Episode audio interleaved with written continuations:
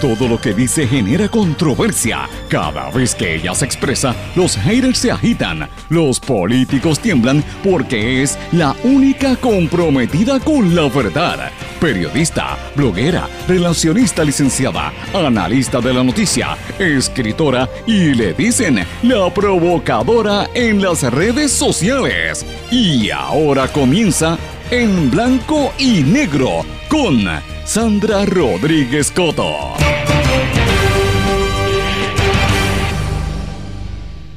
Cinco días de lluvias intensas dejan caos que nos evocan al huracán María porque fue igual la lentitud en el gobierno central para atender la crisis. Bienvenidos a su programa en blanco y negro con Sandra para hoy, lunes 7 de febrero del 2022. Les saluda Sandra Rodríguez Coto.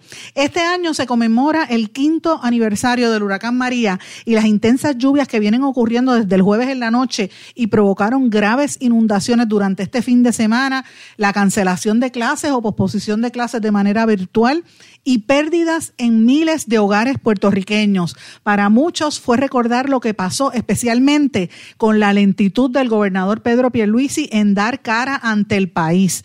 Horas y días más tarde el gobernador viene a decir que se mantenía en comunicación con los alcaldes y que estaba evaluando los daños. Mientras tanto, el Servicio Nacional de Meteorología emite una advertencia de inundaciones para, para los municipios y los meteorólogos tienen mucho que contestarle al país y los medios de comunicación también. Estremecido el bolsillo boricua, la inflación llega a su nivel más alto en 13 años. Aumentos que superan el 17% en alimentos como huevos y hasta un 30% en el precio del gas desde el inicio de la pandemia. Se anticipa un aumento en las tasas de interés, lo que podría desalentar la recuperación económica. 11 son los municipios que tienen tasas de desempleo en doble dígito. La región del sur oeste del país se mantiene como el área más rezagada en actividad económica y en generar empleos. Reclaman transparencia a la judicatura, no son dioses del Olimpo. Las organizaciones que promueven el acceso a la, a la información y las organizaciones de prensa claman por la publicación de las querellas contra jueces y juezas del país. Estas y otras noticias las vamos a hablar hoy en su programa En Blanco y Negro con Sandra. Este es un programa independiente, sindicalizado, que se transmite a través de todo Puerto Rico en una serie de emisoras que son las más fuertes en cada una de sus regiones por sus respectivas plataformas digitales, aplicaciones para dispositivos móviles y redes sociales. Este programa se puede escuchar por las emisoras Radio Grito 1200 AM en Lares, 93.3 FM en Aguadilla. X61, que es el 610 AM, 94.3 FM, Patillas, Guayama y toda la zona del sureste y este del país. WLRP 1460 AM, Radio Raíces, La Voz del Pepino en San Sebastián y a través de la cadena WIAC que la componen. WYAC 930 AM en Cabo Rojo y Mayagüez, WISA 1390 desde Isabela y el 740 WIAC desde la zona metropolitana. Vamos de lleno con los temas para el día de hoy en blanco y negro con Sandra Rodríguez Coto. Mis amigos, les doy la más cordial bienvenida a este su programa en blanco y negro con Sandra. Espero que estén todos muy bien, salvos y, y sanos, todos ustedes y sus seres queridos. Espero que no hayan tenido un impacto tan terrible como lo que hemos estado viviendo en las últimas horas a través de todo Puerto Rico y prácticamente en los últimos días, porque estas lluvias incesantes comenzaron desde la semana pasada más fuerte desde el jueves en la tarde, viernes fue horrible, sábado y domingo, olvídate ni pensar lo que ha estado ocurriendo y, hoy, en lo que va de día también, claro, esperamos que ya para mañana la situación vaya a la normalidad, pero lo que ha ocurrido en Puerto Rico en estos últimos días ha sido muy, muy fuerte.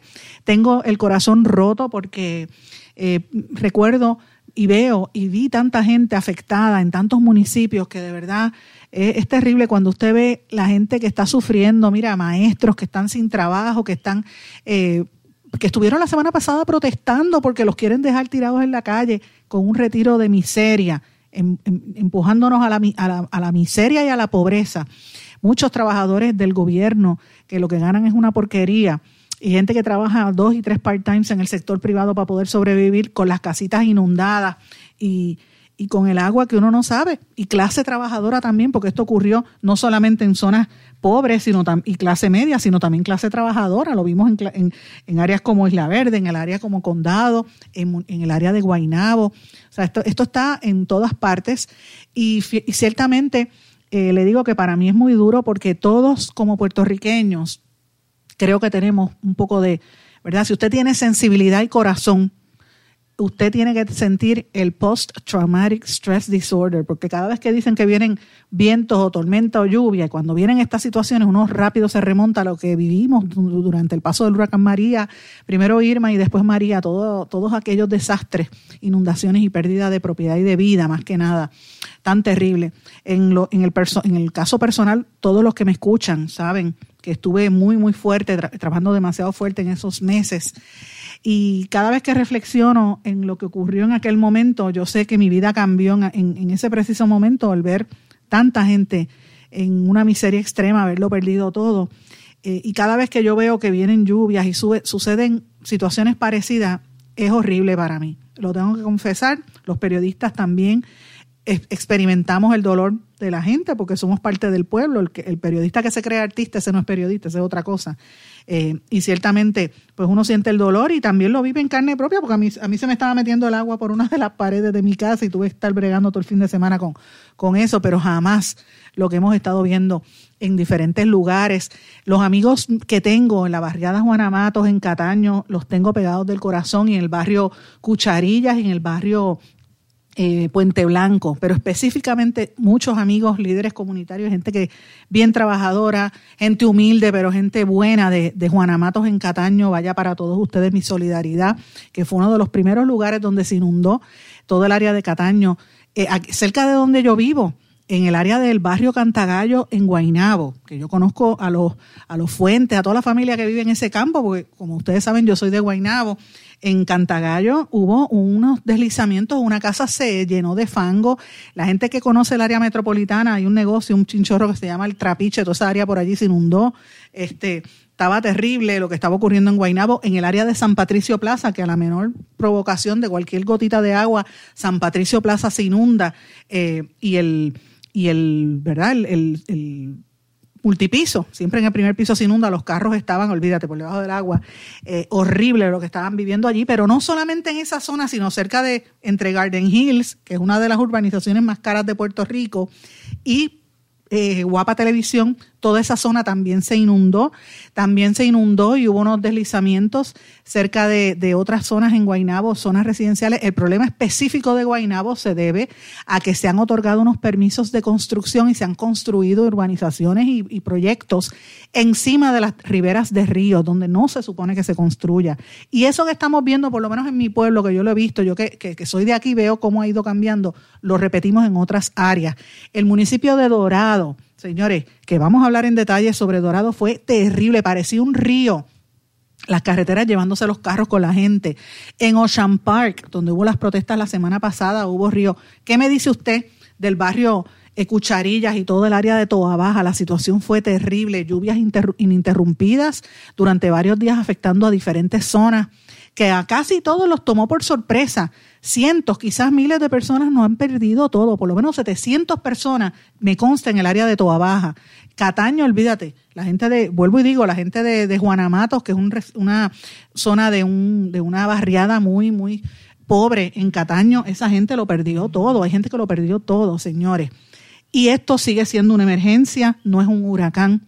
Pero qué cosa más increíble que coincida con el quinto aniversario del huracán María. Esto nos tiene que poner a pensar como pueblo qué hemos hecho y qué no hemos hecho. ¿Dónde, ¿Dónde estamos fallando? ¿Por qué los gobernantes siguen siendo tan incompetentes y tan, tan, poco, tan poco juiciosos? ¿Sabe? Ayer, en, ayer domingo, temprano en la mañana, cerca de 8.000 puertorriqueños, 7.752 seguían sin el servicio eléctrico por la vaguada.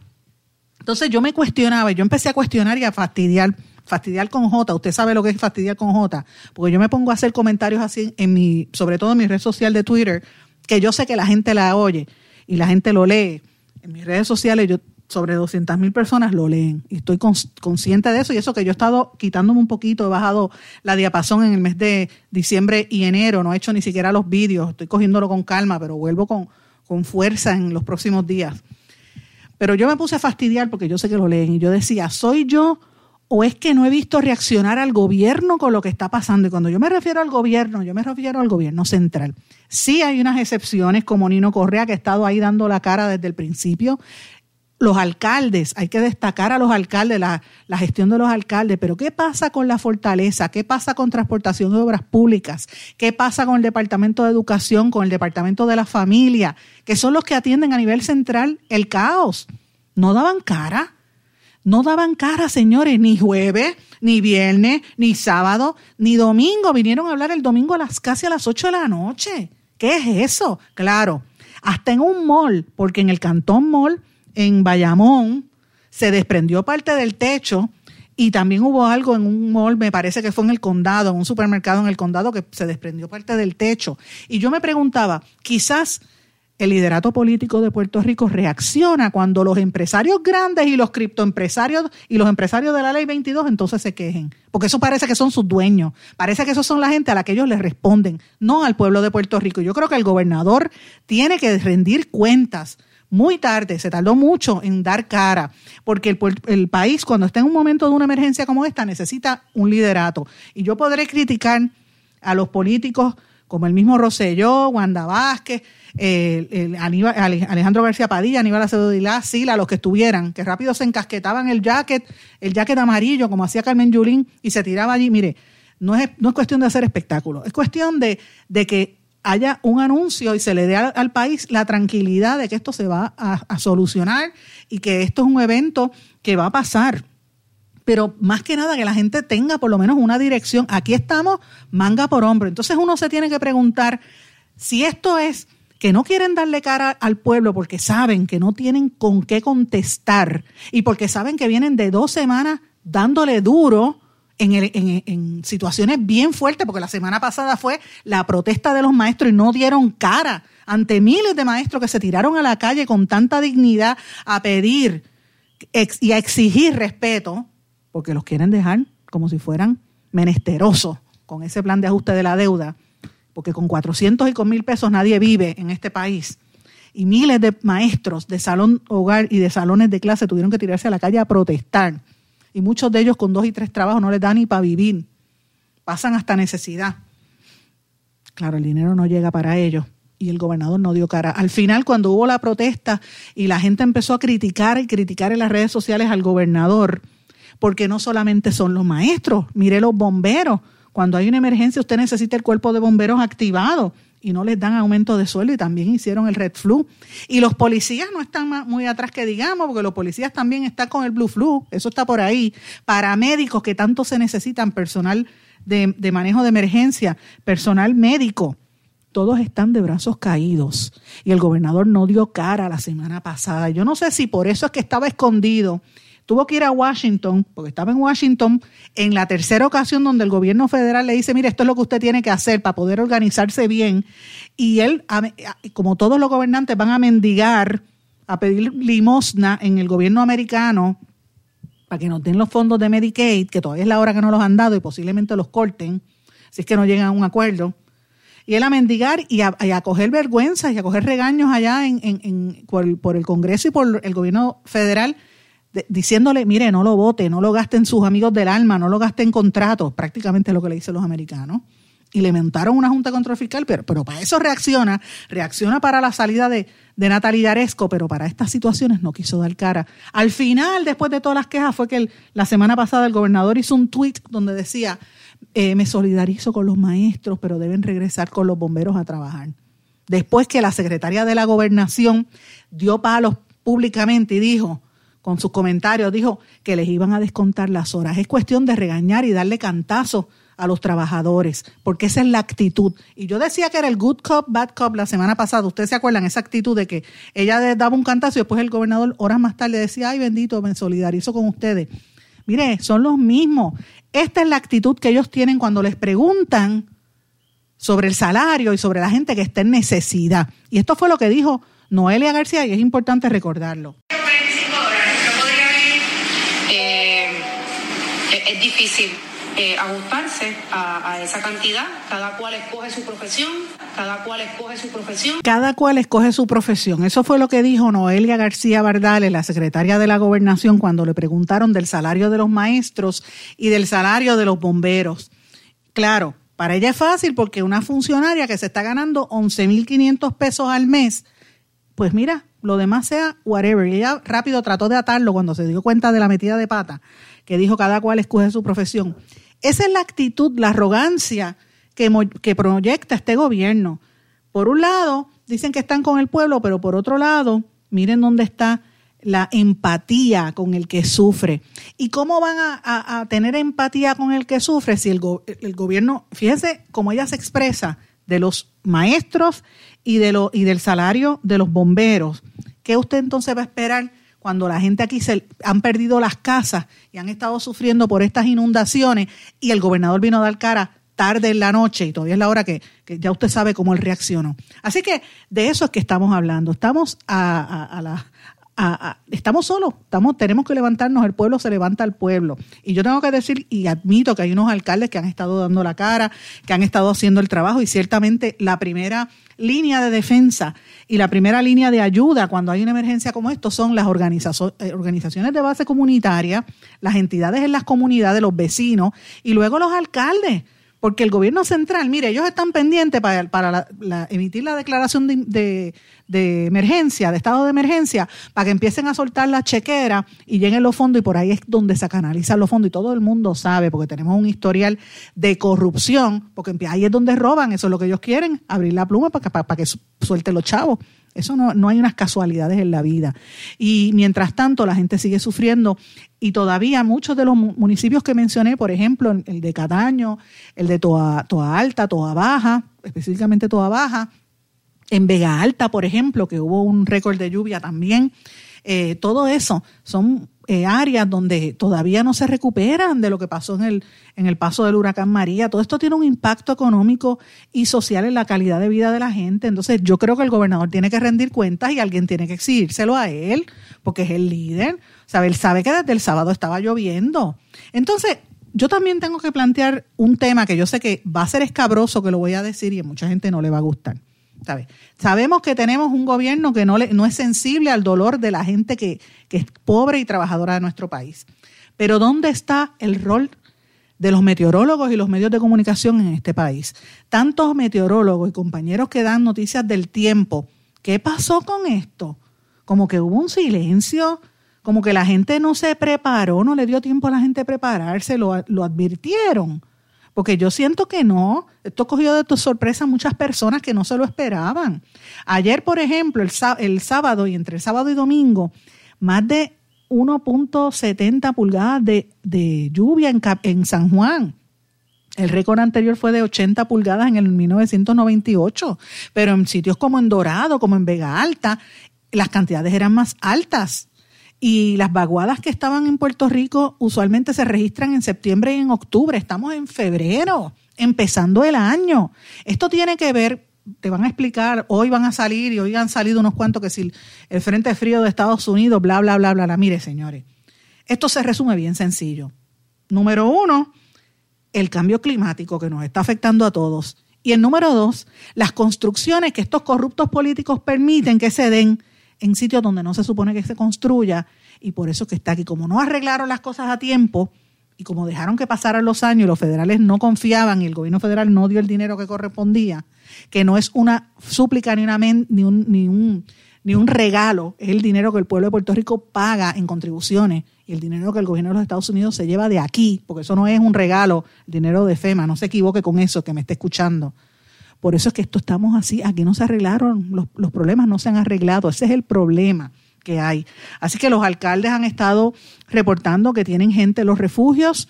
Eh, evidentemente, hay algunos que dicen que fueron más de 12 pulgadas en las últimas 48 horas. Eso lo dio a conocer el, el Servicio Nacional de Meteorología en áreas como Bayamón, en Guaynabo, en San Juan y Carolina, todo el área este eh, y obviamente Cataño y Toba Baja, pues como les dije, más de 15 o 16 personas refugiadas. Ustedes han escuchado esas estadísticas hoy a lo largo del día, pero yo les pregunto a ustedes si ayer domingo, cuando estábamos bajo lluvia, usted estaba atento de lo que estaba ocurriendo. Pues no, porque había una ausencia de información y había una ausencia de un liderato que diera cara. Entonces, en horas de la noche de ayer fue que la primera vez en meteorología siguió emitiendo una advertencia de inundaciones empezaron las, las alertas en los teléfonos celulares y ahí la gente se asustó.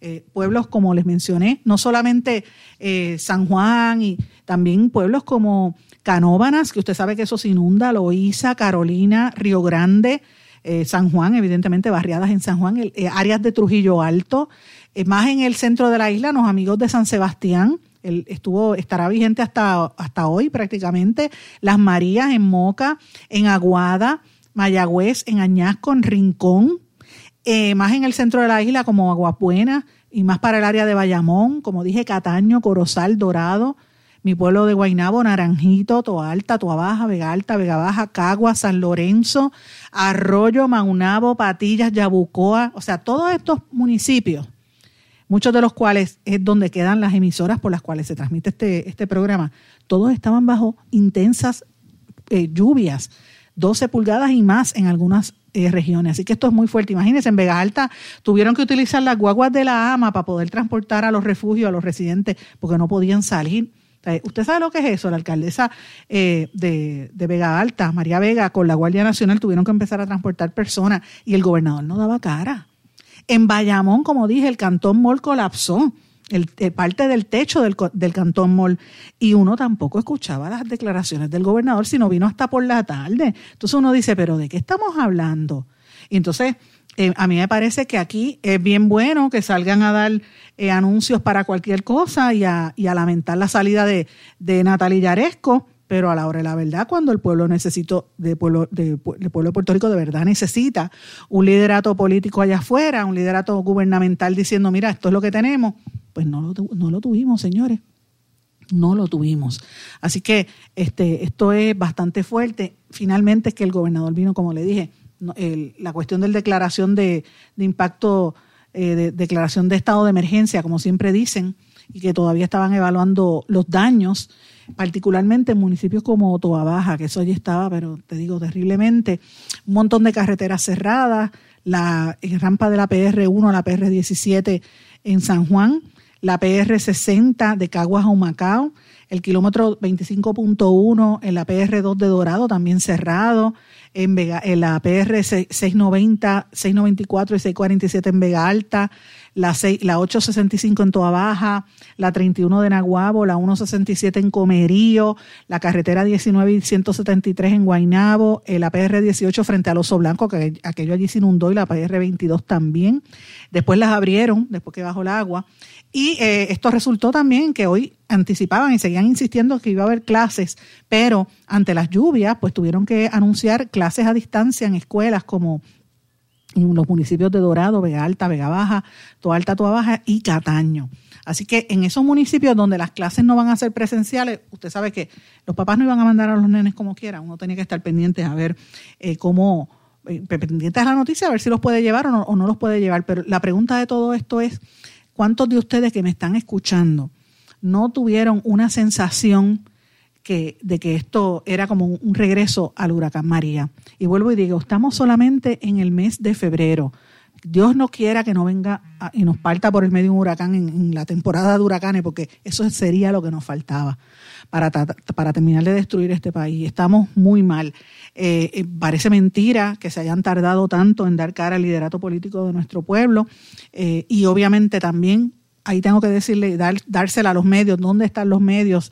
Respondiendo a la necesidad del pueblo. Uno que otro comentario en los noticiarios, cuando ya era evidente, ya era más que, más que evidente la lluvia y en muchos sitios ni siquiera había cable TV para que la gente pudiera ver los canales locales. Así que como usted se va a interesar y se va a enterar de estos temas, pues mire, estas son cosas que tenemos que reaccionar. Por menos que esto a veces eh, activan a los meteorólogos y usted los oye cada cinco minutos. Mire que muchos se han tardado en esta situación, pero claro, ¿cuáles son los intereses que hay detrás de todo esto? ¿Era esperar para hacer el show mediático?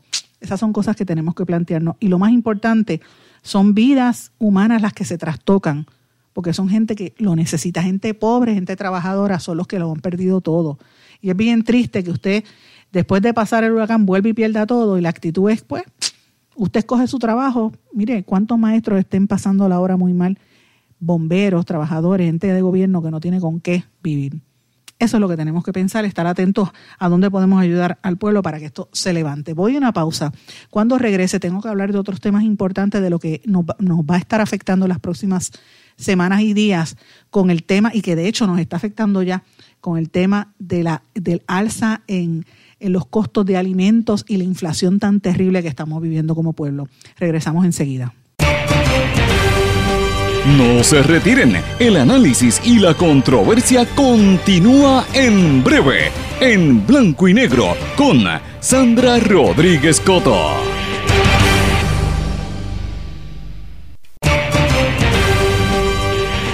Y ya regresamos con el programa de la verdad, en blanco y negro, con Sandra Rodríguez Coto. Regresamos en blanco y negro con Sandra. Bueno, más allá de hablar de, esta emergencia que estamos viviendo y los efectos de estas lluvias que van a continuar a lo largo del día de hoy y el día de mañana, yo le digo a toda la, gente que nos está sintonizando que esté bien atentos a la noticia y más que nada a los reportes que salga del Centro Nacional de Meteorología. Esté atento durante el día de hoy porque esto pues hay que estar pendiente a las condiciones del tiempo, cómo esto nos trastoca y ver de qué manera podemos ayudar a la gente que lo ha perdido todo eh, a, por lo menos a, volver a la normalidad, esas casas que se inundaron y la gente pues que, ha vivido unas experiencias horribles, los deslaves en Guainabo y todo lo demás, eh, fue de verdad devastador. Pero quiero hablar de otros asuntos que yo sé que se van a perder un poco en la opinión pública, precisamente por, por la emergencia, pero quiero que usted lo tenga pendiente en su conciencia porque es importante mantenerlos en la, eh, ¿verdad? en la discusión y, y, que usted sepa que esto está ocurriendo en nuestro país.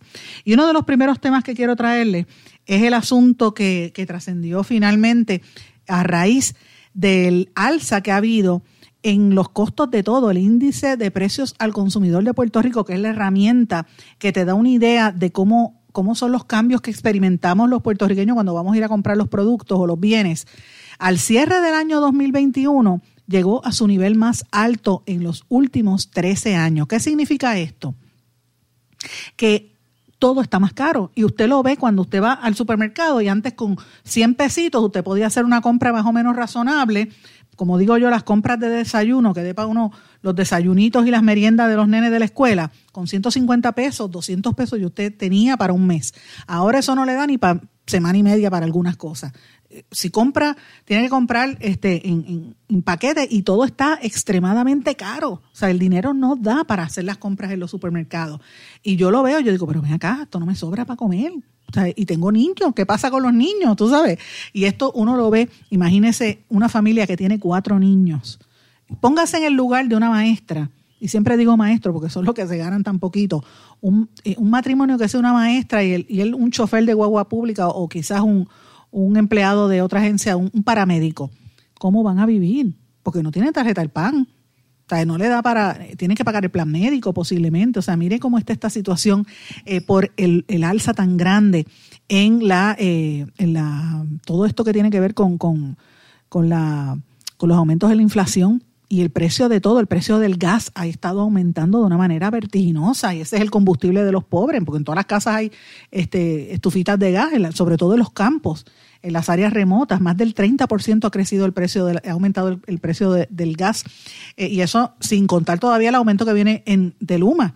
Así que imagínense, el, según las estadísticas del negociado del Departamento del Trabajo, en diciembre los consumidores pagaban 4.2% más por los bienes y servicios que compraba hacía un año. O sea, si usted comparaba diciembre del 2021 con diciembre del 2020, pues el aumento fue de 4.2% con excepción del área de ropa, porque la gente no salía a comprar ropa, la las tiendas de ropa se quedaban todo porque estaba todo el mundo encerrado por la pandemia, o sea, ¿para qué usted iba a comprar ropa si no iba a salir, verdad?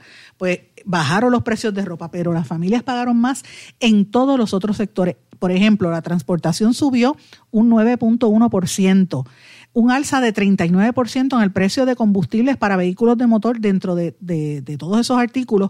Bebidas y alimentos subió 5.6%, gastos de alojamiento otro 2%. Los servicios educativos y de comunicación y aquellos de entretenimiento aumentaron 1.5 y 1.6 por ciento respectivamente.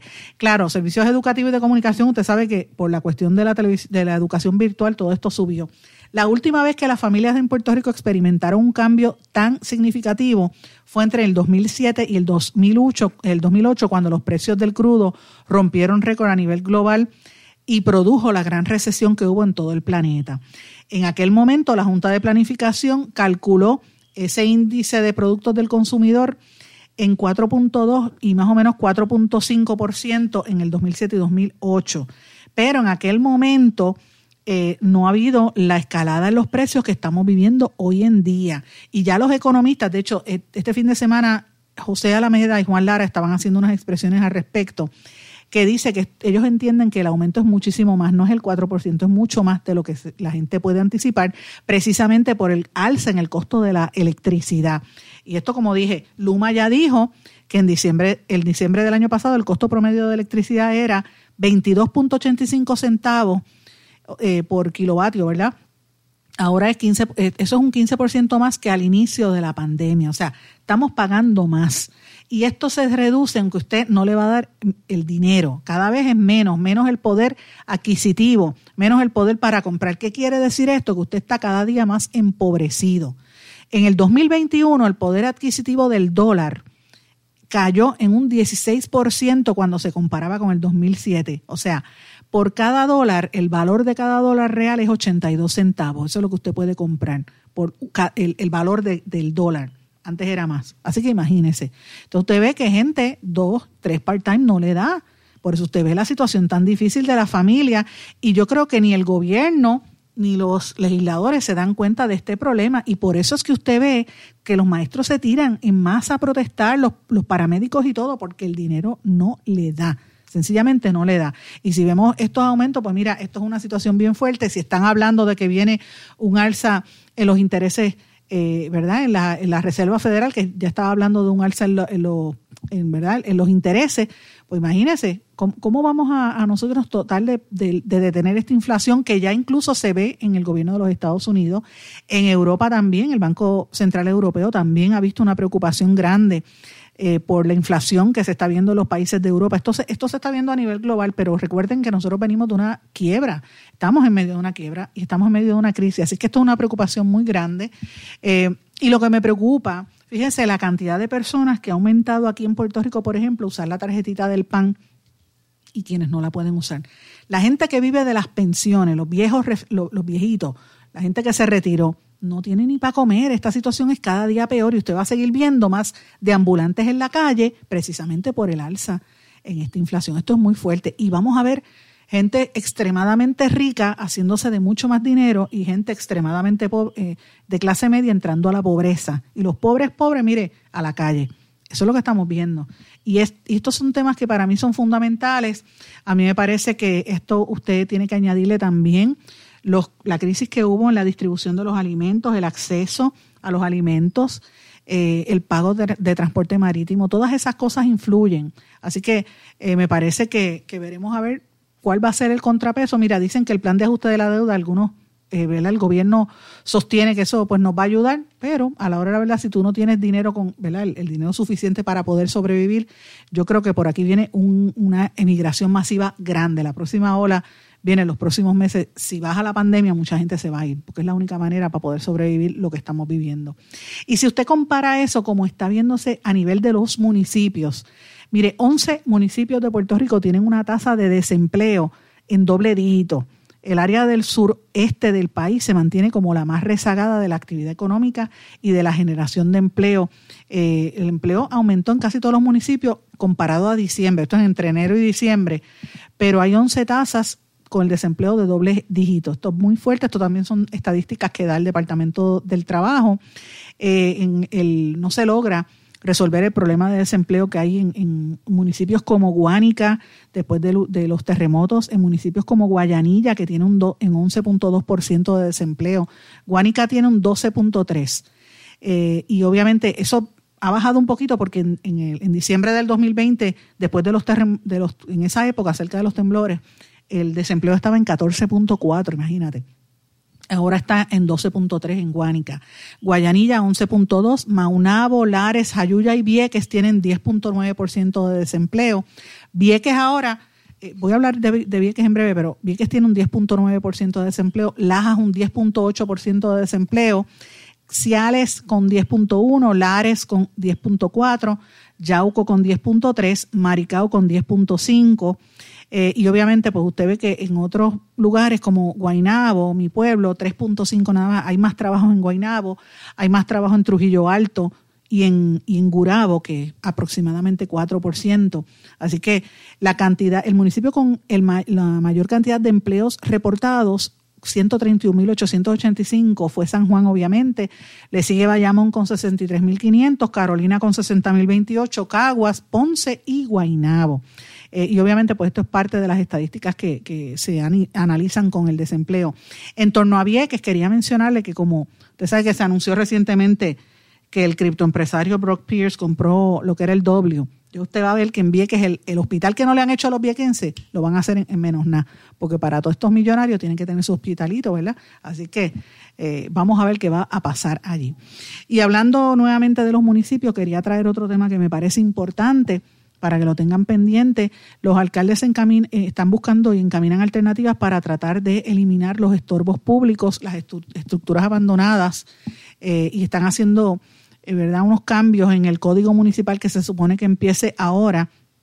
Y estamos viendo pues unos cambios. Usted va en la controversia que hubo por ejemplo en el municipio de San Juan donde el alcalde anunció que le puso verdad iban a, calificó como estorbo público donde tiene la bandera negra de Puerto Rico, pintada de luto, como le llaman, eh, que es un edificio emblemático pintado con obras artísticas, pues lo quiere decretar como un estorbo público, así como otras propiedades. Eso no es el único municipio donde se está dando esa dinámica. Y todo esto tiene que ver, en Toa Baja hay varios este, edificios y estructuras con eso. Muchos tiene que ver con... Eh, las estructuras que las declaran como estorbos viene por la idea de que ellos quieren reconstruir en esa zona eh, algunos por la escasez de vivienda asequible y, están tratando de repoblar los cascos urbanos. Eso es lo que viven, por ejemplo, en Toa Baja, lo que están tratando de promover en Toa Baja, lo que están tratando de promover en Aybonito y en Vega Baja, entre, otras, en, entre otros municipios. Así es que yo estoy mencionando esto porque esto es parte de, la, de lo que vamos a estar mirando en los próximos meses en Puerto Rico. El cambio eh, poblacional lo vamos a ver ahí y vamos a ver mucha controversia por lo que van a estar haciendo los municipios en torno a esto. Así que eh, quise dedicarle unos, unos minutos de este programa a este, asunto porque me parece un asunto fundamental. Y quiero, aunque sean unos minutitos nada más, mencionarles la Asociación de Periodistas de Puerto Rico, el Overseas Press Club, que compone la Alianza de la Transparencia, y también la organización Espacios Abiertos, creada por Open Society de, de este señor este, George Soros, busca información de Soros todos ellos han estado haciendo unas expresiones, eh, particularmente sobre eh, la necesidad de que haya una mayor transparencia en el Tribunal Supremo y en, la judicatura en general. Y me parece que esto también es importante porque no hay transparencia. Usted puede saber cuando un, político le, nombran un FEI y cuando lo están investigando en, en, la Comisión de Ética en la Cámara o en el Senado, pero cuando un juez o una jueza recibe una querella, usted tiene que enterarse porque un juez se lo dice porque lo hacen de tal manera para que usted no se entere, porque se protegen entre sí. Y esa divulgación de información no la vemos, esa transparencia no existe en la Judicatura de Puerto Rico y lo vimos tan así porque se protegen, como pasó en el caso de, Andrea Ruiz Costas, como esa jueza la dejaron ir a la calle con su, con su potencial asesino, que al no darle la, la orden de protección, el tipo la mató y la quemó, como pasó con el caso de eso, fue un crimen atroz y la jueza, bien gracias. De eso es que se está tratando. Entonces, cuando uno va a buscar información de la judicatura es muy, muy difícil y están haciendo ese reclamo y ese es otro de los temas que también vamos a estar oyendo en los próximos meses. Tengo que irme a una pausa. Cuando regresemos, vamos a hablar de unas expresiones que hizo Rafael Tatito Hernández. Regresamos enseguida. No se retiren, el análisis y la controversia continúa en breve, en blanco y negro, con Sandra Rodríguez Coto. En mi pueblo se chinchorrea bien duro. Aquí me cubren mi plan médico y en tu pueblo también. En mi pueblo es donde tenemos las mejores vistas Aquí cubre mi plan médico y en el tuyo también. En mi pueblo se goza de verdad. Aquí me cubre mi plan. Y en tu pueblo también. Plan de salud Menonita en todo Puerto Rico. El plan médico que te cubre con una extensa red de médicos, especialistas y laboratorios. Además, te cubre en el hospital de tu preferencia en cualquier lugar de Puerto Rico. Plan de salud Menonita.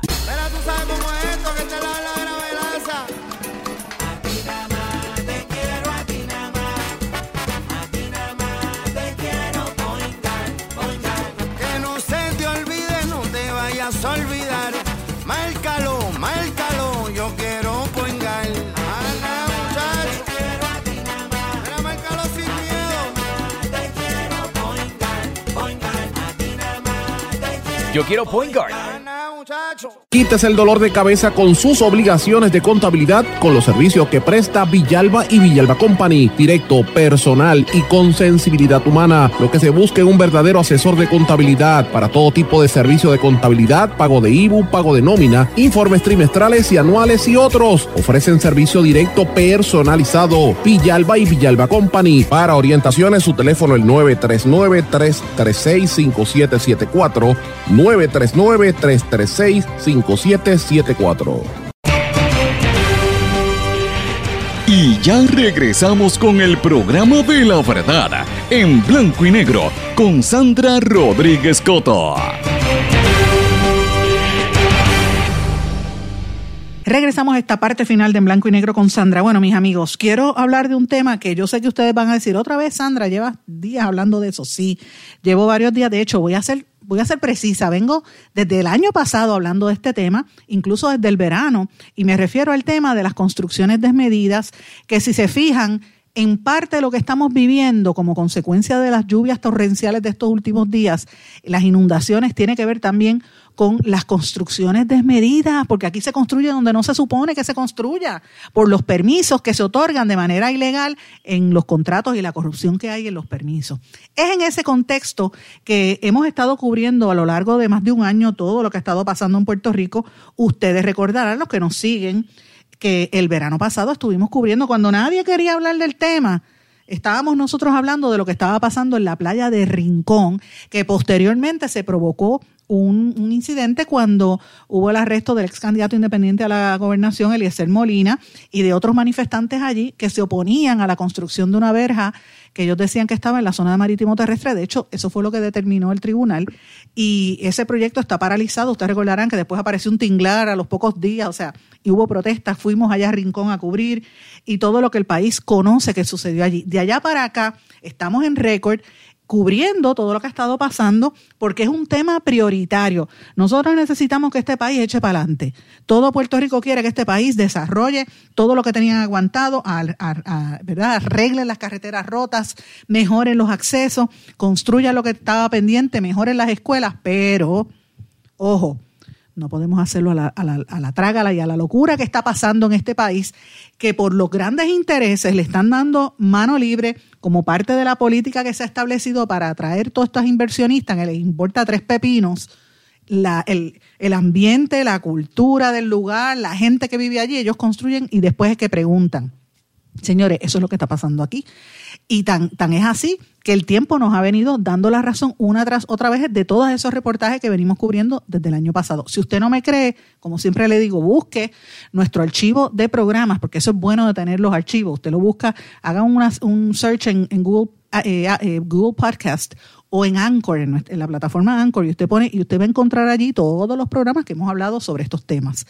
Tan temprano como la semana, hace tres semanas, ustedes saben que hubo eh, una, una, se generó una protesta en la playa de Ocean Park, precisamente porque eh, unos jóvenes fueron a, a jugar tenis de playa y la señora, una señora allí con su, marido o su pareja norteamericano le dijeron que no, esta playa es mía, yo tengo una casa de un millón de pesos si quieres tener esta playa. Y allí se, se formó la de San Quintín porque las playas son eh, de dominio público. Hubo una manifestación con actividades deportivas, bueno, eso, cuando, después que salió el, el escándalo, entonces fue que la prensa le prestó atención. Esto coincidió con un, con un, artículo que publicó el Centro de Periodismo Investigativo, y lo dijimos en este programa, donde evidenciaba eh, el, ¿verdad? Que el gobierno de Pedro Pierluisi estaba en un 38% por encima de sus eh, antecesores, de, su, de los gobernadores anteriores, en el otorgamiento de contratos para la construcción de megaproyectos y de proyectos específicamente en las costas, en zonas eh, sensitivas, aplastando dunas, cerca de ríos y, y áreas susceptibles, ¿verdad?, a, a problemas futuros. Así que todo eso se está dando en este contexto eh, y uno tiene que pensar, bueno, uno quiere que esto se, que esté eche para adelante, yo quiero que la gente construya, yo quiero ver desarrollo en mi país, pero a costa de que de ver que los que se inundan y los que se fastidian son los trabajadores, son la gente pobre de nuestro país y los ricos viven bien. Esas son las cuestiones que tenemos que plantearnos. Entonces, Señores, esto coincidió también, porque es que las cosas no se dan en un vacío, porque por eso es que me gusta tomarme un tiempo para hacer el, el, el contexto y el análisis que usted tiene que entender. Esto se da en el contexto de que el Tribunal Supremo de Puerto Rico determinó que el reglamento conjunto 2020 era nulo esa, esa nulidad del reglamento conjunto 2020 lo que establece es, es que es el reglamento conjunto 2020, para, que, para los que no lo sepan, eh, ese reglamento lo que establece es cómo va a ser la construcción en nuestro país. Eh, y esto, para el que quiera tener un contexto completo de ese reglamento, yo les recomiendo que busque nuestro programa del martes de la semana pasada, el martes primero de febrero, donde tuvimos de invitado al arquitecto y ex vicepresidente de la Junta de Planificación, Pedro Cardona Roy, que para mí esta ha sido la mejor explicación que se ha hecho en Puerto Rico de lo que está pasando, porque es un conocedor del tema y explicó es con, con lujo de detalles qué es el reglamento, qué es lo que está pasando y cómo esa reglamentación, pues honestamente plantea un problema muy serio porque al cambiar, eh, ¿verdad? El, como al, tratar de hacer estos permisos afectaría a una serie de personas y de comunidades que podrían verse afectadas por estas construcciones. Esa, ese proyecto, esa, ese caso se llevó al Tribunal Supremo por parte de las urbanizaciones de de, de y del área señorial y por el, Hospital Auxilio Mutuo, entre otras entidades que están eh, cuestionando que se le dé permiso a cualquier cosa. Entre otras cosas, según nos explicó el arquitecto, que es experto en este tema, ahora usted vive en una urbanización cerrada, en una calle que no es comercial, y bajo este reglamento, técnicamente cualquiera podría montarle un pop al lado de su casa y usted no puede protestar porque lo permite, es la cuestión del desarrollo económico. O eh, no solamente pop, sino también desarrollo de de hoteles, este, Airbnb, eh, ese tipo de cosas. Eh, así que es una situación bien difícil y todo esto pues afecta a la gente. Es en ese contexto, mis amigos, que se da lo que está pasando en Puerto Rico, donde esto coincidió con unos planteamientos que hizo Eliezer Molina precisamente en este programa hace dos semanas también, donde él fue eh, a la playa de Dorado el, desarrollador Federico Estuve, uno de los principales desarrolladores de este país, contribuyente político de los dos partidos principales, había hecho hace como dos, años unas, expresiones a la compañera Margarita Aponte del Canal 11, que decía que si se eliminaba la ley 22, Puerto Rico se iba a convertir en un gueto. Eh, y él defiende esa ley 22 y a él se le imputa, entre otras cosas, la construcción del proyecto El Luquillo, que le pasó por encima vasijas y, obras de construcción, allí van y obras eh, de los indígenas y de los taínos y de las eh, civilizaciones antes de los taínos. Es una zona protegida y, lo, hablamos aquí de cómo le pasaron por encima toda esa área. Eh, y hubo unas protestas de mujeres donde empujaron mujeres, eso está en el, viéndose en el tribunal, y también se le atribuye la construcción desmedida en Dorado Eliezer Molina y el grupo y un grupo de gente fue hasta la playa de Dorado, caminaron allí, recuerden que eso también lo dijimos en este programa, y eh, presentan que, que, pues había unos accesos que se taparon, que no dejaban entrar a, a la playa. A raíz de esas expresiones que hizo Eliezer Molina, que las hizo en este programa, ustedes lo recordarán, después de eso fue entrevistado por eh, eh, la compañera Marisa Cañizares de Guapa Televisión, porque me gusta dar el tracto para que la gente sepa cómo fue. Y Marisa Cañizares ha hecho unos reportajes buenísimos sobre el acceso y usted ve lo que pasa allí. Usted no puede entrar a esa playa. Y técnicamente esa es una playa privada para las casas de un millón de pesos en esa zona.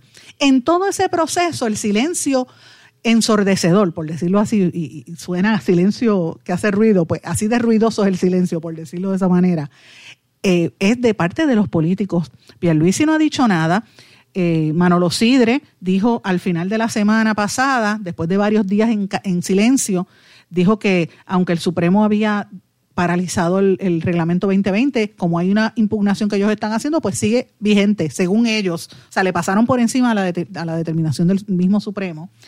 Y el, el, silencio de la oposición política, yo no, no han dicho nada. ¿Dónde estaba eh, Juan eh, José Luis Dalmau? Absolutamente no ha dicho nada. Yo sé que Juan Dalmau no se ha expresado contundentemente, sí María de Lourdes Santiago ha hecho expresiones, pero de los populares, que son los que tienen el poder en Cámara y Senado, nada. Eh, Dalmau estaba callado y entonces Tatito Hernández tuvo una conferencia de prensa donde un periodista le pregunta si él había recibido dinero precisamente de Federico Estuvo y por eso es el silencio. Fíjese como Tatito Hernández, y yo públicamente quiero decirlo aquí porque yo sé que Tatito oye este programa, que venga este programa porque le vamos a hacer las preguntas. Mire cómo Tatito Hernández tergiversa la pregunta y la cambia a su favor. Le preguntan si él recibió dinero de Federico Estuve. Y la Nueva York. Esto fue parte de lo que él dijo. Déme pasarle el audio me respaldan. Eh, la empresa Prisa Group es uno de los donantes suyos de Rivera. Prisa no. Prisa, Prisa, Prisa, Prisa es una empresa doradeña. Eh, el, de Dorado todo el sector de la construcción, no ahora como presidente, hace 16 años, desde que estoy aspirando, gracias a Dios, tengo la ventaja de que en Dorado, por ser doradeño, me respaldan estadistas, independentistas, liberacionistas y estadolibristas. Y consta para récord, les recomiendo que vean los números, eso no empezó hoy. 13 años. Cuando empecé era raso. Ni siquiera fue presidente de la Comisión de Hacienda. Eso fue cinco años después. Y he tenido la oportunidad de tener respaldo de ellos porque vengo del sector, he trabajado en construcción, soy de doradeño de pura cepa. Así que eh, no tiene que ver nada con los alegados planteamientos injustificados y irresponsables de algunos que han hecho. Eh, planteamientos de alegados de, de, que hay un tipo de influencia. Primero, yo no lo con permiso, así que yo soy legislador, no tengo que ver con eso. Lo otro te lo voy a aclarar para récord. Para los que somos de Dorado ninguno vamos a playa, ¿ok? Los doradeños vamos al bañario, vamos a la villa pesquera o vamos, después que está la villa pesquera, de camino para allá, toda esa playa, ahí es que vamos nosotros. Tercero, esa playa o esa playa que quieren hacer el show ese, allí hay un callo que ha estado ahí toda la vida. Ninguno van para allá, ninguno de los van para allá, por 70 años. Y déjame aclararte una cosa, hace 70 años atrás, Carlitos López Rivera no era alcalde. Rafael Tatito Hernández no era representante y la familia Estuve no vivía en Dorado. Yo sin case, si tienen algún problema, tienen que ir a Nueva York, a la familia de los que invirtieron allí, hicieron todo eso, que fueron los originadores del Hotel Dorado Beach. Así que eh, esa es la misma gente especulando. Los doradeños protegemos nuestros trabajos, protegemos nuestros recursos y vamos a defender lo que es nuestro.